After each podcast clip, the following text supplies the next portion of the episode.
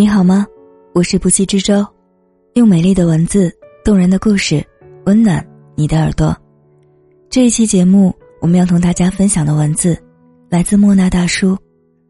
那个在地铁醉酒痛哭的男人，让他哭一会儿吧。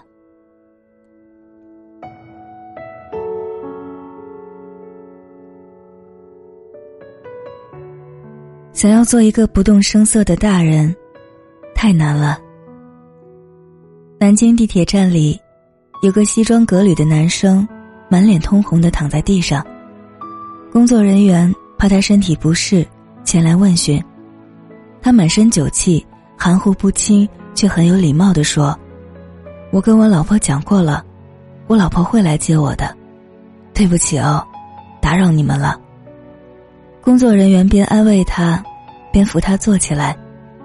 理解你陪客户，生活不容易。他只是摇头，没办法，真的没办法。几分钟后，他妻子匆匆跑来接他，男子突然情绪失控，抱住妻子，哭得像个孩子。宝宝，对不起，我没有用。没人知道他是第几次酩酊大醉，在酒桌上说了多少好话，受了多少委屈。但可以确定的是。他的疲惫和眼泪，已经撑不到他回到家，关上门了。很多人说很理解他，有时候压力太大，真的很想不管不顾的躺在地上。更多人说很羡慕他，因为他真的这么做了，还有一个那么好的老婆。做个成年人，有时候挺累的。痛苦要找时机，崩溃要看场合，连不开心都要看人脸色。很少有人会问你还好吗？撑得住吗？所有人都在互相安慰，想开点，努力，坚持住。大张伟表演过一个舞台剧，叫《世界上最幸福的病》，他扮演一个笑脸症的病人。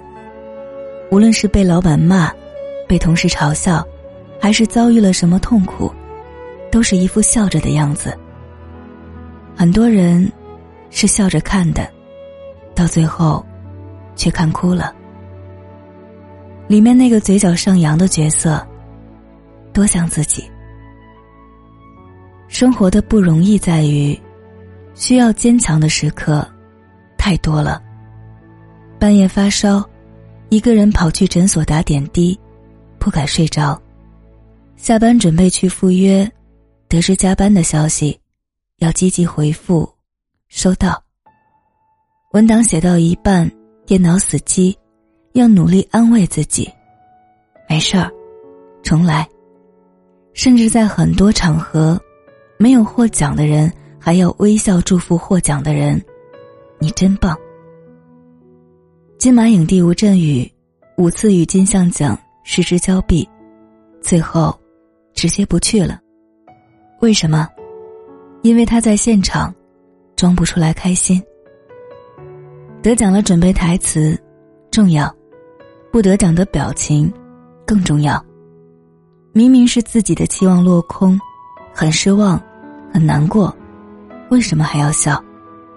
人不能总是对自己那么残忍。我永远忘不了那一年，在陌生城市的出租屋里，一个男孩发疯一样冲到窗前，对着街道上刚刚路过的洒水车，大声说谢谢。因为当天洒水车播放的音乐是“祝你生日快乐”，而那天是他在外地过的第一个生日。人的心很容易温暖。更需要释放。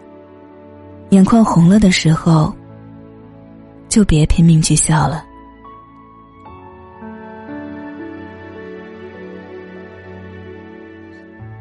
有个读者说，给自己女朋友微信备注是“伏羲听”。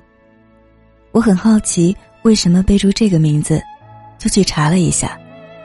原来伏羲听是抗抑郁药，在他压力最大的时候。是女朋友，拯救，温暖了他。那时他刚跳槽到一家大公司，拿着同龄人两倍的薪水，每天工作超过十二个小时，压力大到极点，却连发个朋友圈吐槽都不敢。朋友、家里人只会夸他，真有能力，真有出息，真好。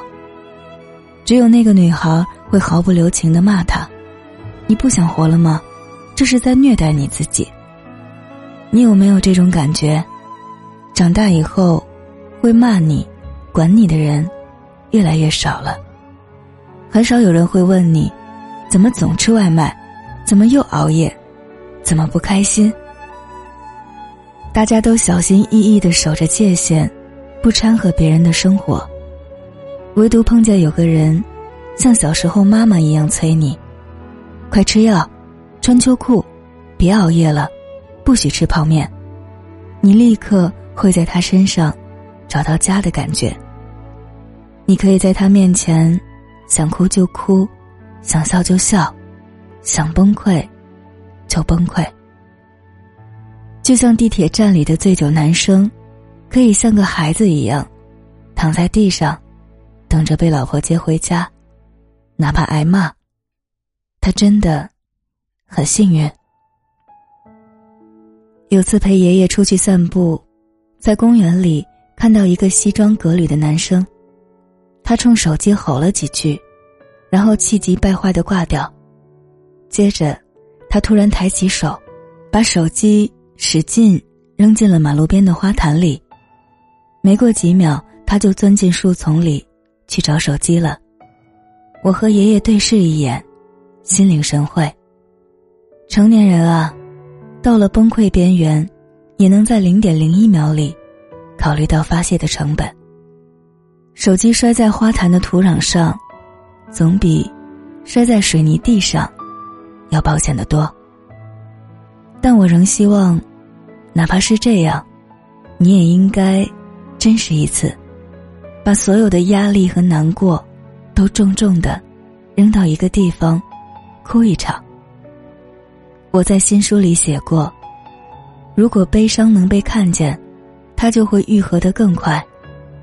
你爱的人，绝对不希望你一味坚强，憋出内伤。一个人的完美，恰恰在于。他敢于呈现他的不完美。不快乐的时候，就别总是笑了。哪怕不能哭得好看，为自己，你也应该任性一次。